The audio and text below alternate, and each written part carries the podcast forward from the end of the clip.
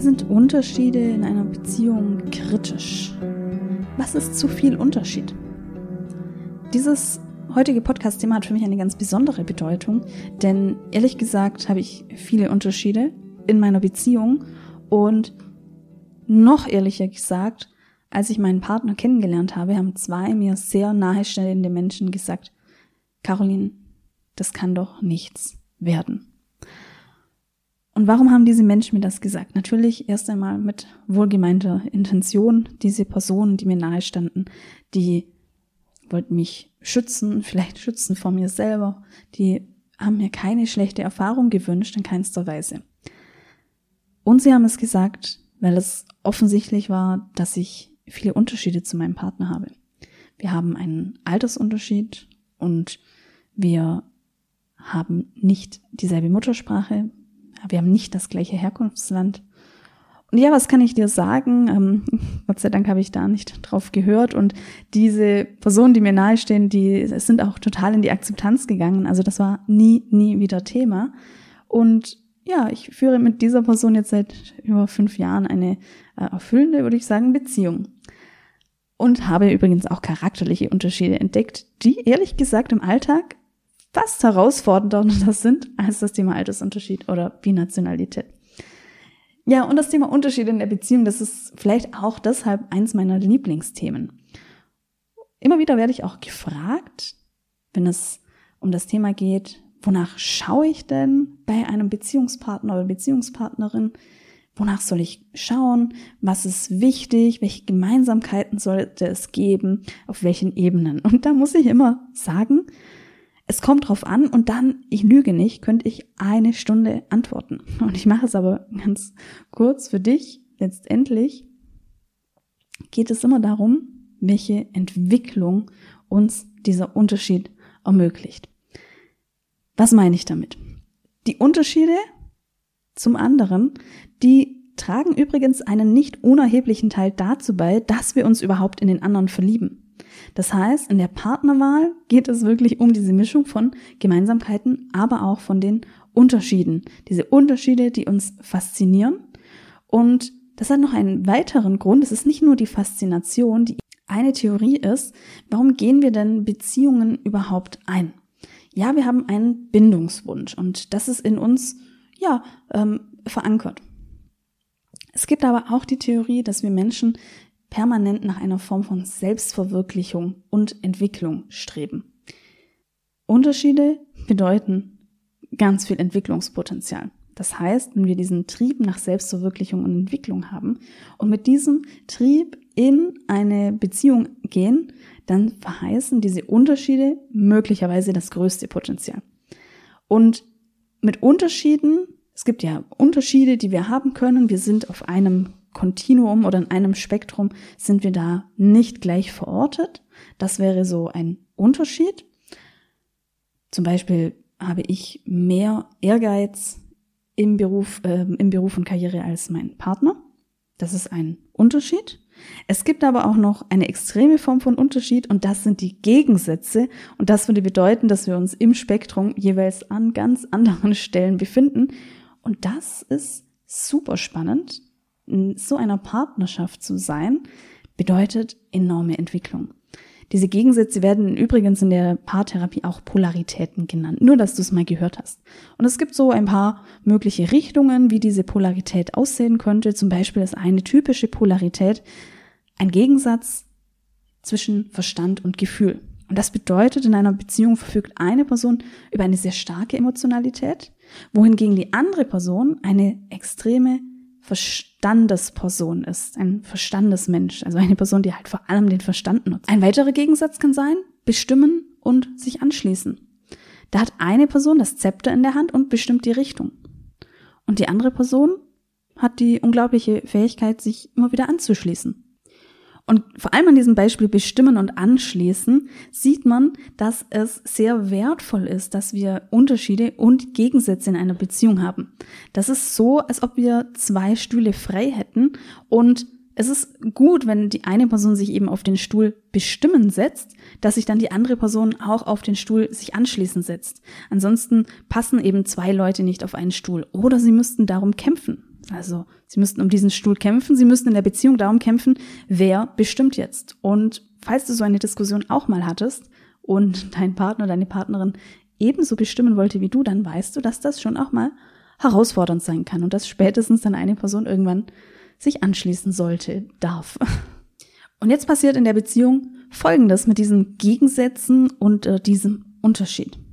Wir setzen uns am Anfang der Beziehung auf einen gewissen Stuhl. Da habe ich zum Beispiel ein kleines Fallbeispiel. Die Karina, die ist 34, der Paul ist 33. Paul ist ähm, sehr erfolgreich in seinem Job, arbeitet viel, viel, viel, viel.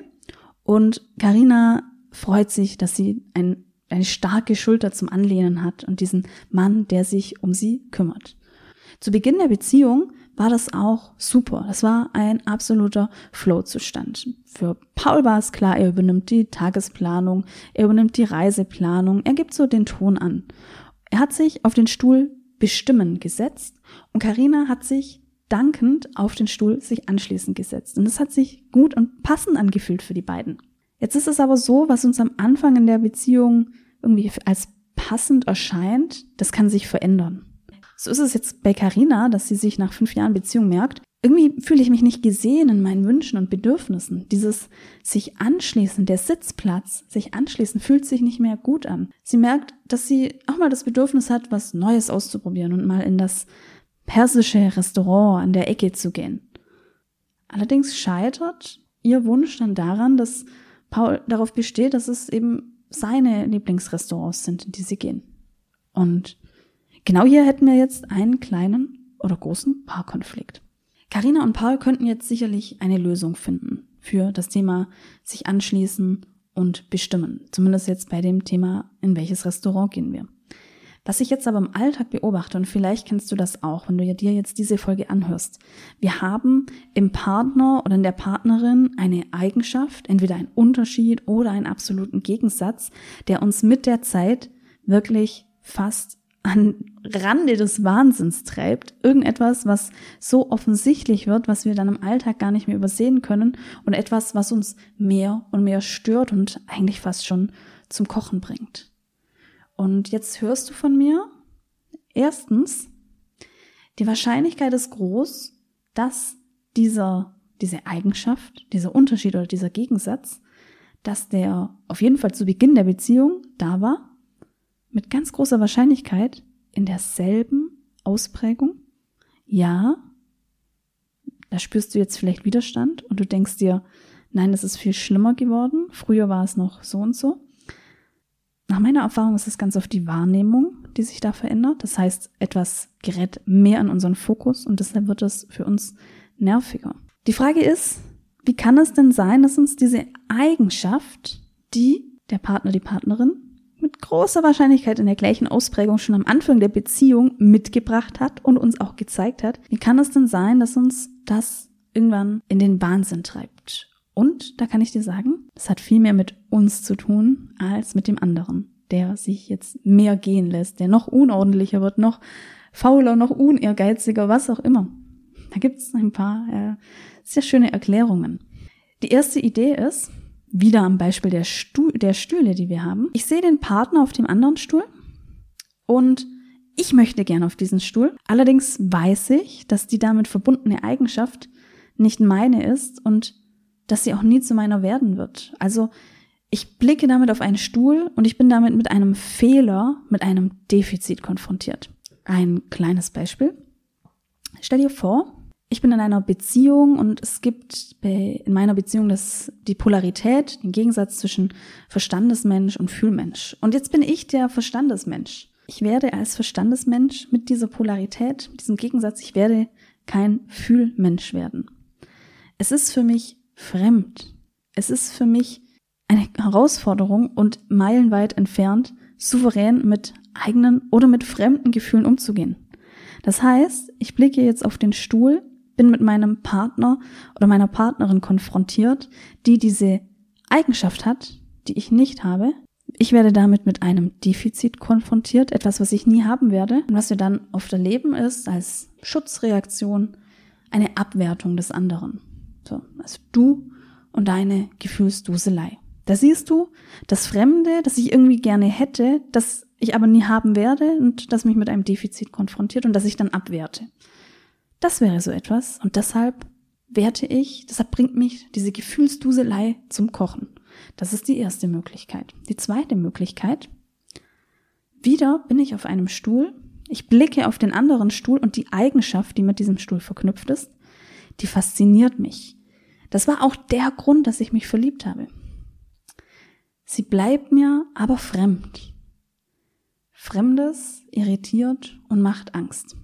Stell dir vor, ich bin in einer Beziehung und diese Eigenschaft meines Partners ist ähm, etwas sehr ruhiges, bedachtes, sehr fern von Leistungsorientierung und eher Genussorientierung.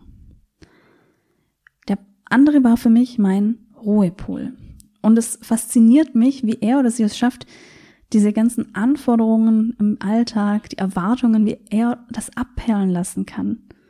Er macht keinen Druck, er hat keinen Druck und keinen Stress und nichts bringt ihn aus der Ruhe. Er kann sich im Leben treiben lassen und irgendwie überlebt er. Und ich selbst bin aber so getrieben von Anspruch, von Glaubenssätzen. Mein Weltbild besteht daraus, Leistung zu geben und dass er mir diese andere Welt zeigt, das hat mir zu Beginn gut getan. Es ist aber weiterhin so fremd für mich und das macht mir Angst. Und auch hier könnte es dann eben wieder etwas sein, was mich dann oder was uns, was dich stark antriggert. Diese Ruhe, dieses, diese Gelassenheit, die dir jetzt möglicherweise nach ein paar Jahren der Beziehung wie eine Faulheit, wie ein, wie Gleichgültigkeit vorkommt. Und das ist etwas, was dir ein Grund war, dass du dich verliebt hast. Das bleibt aber fremd und es irritiert dich und es macht dir irgendwie auch Angst.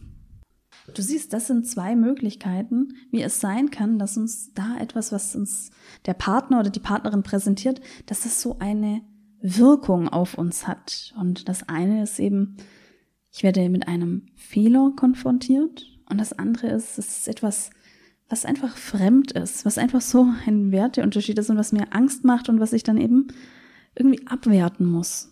Und jetzt habe ich dir am Anfang schon gesagt, die große Frage, wie viele Unterschiede hält eine Beziehung aus? Wie viele Gemeinsamkeiten braucht es?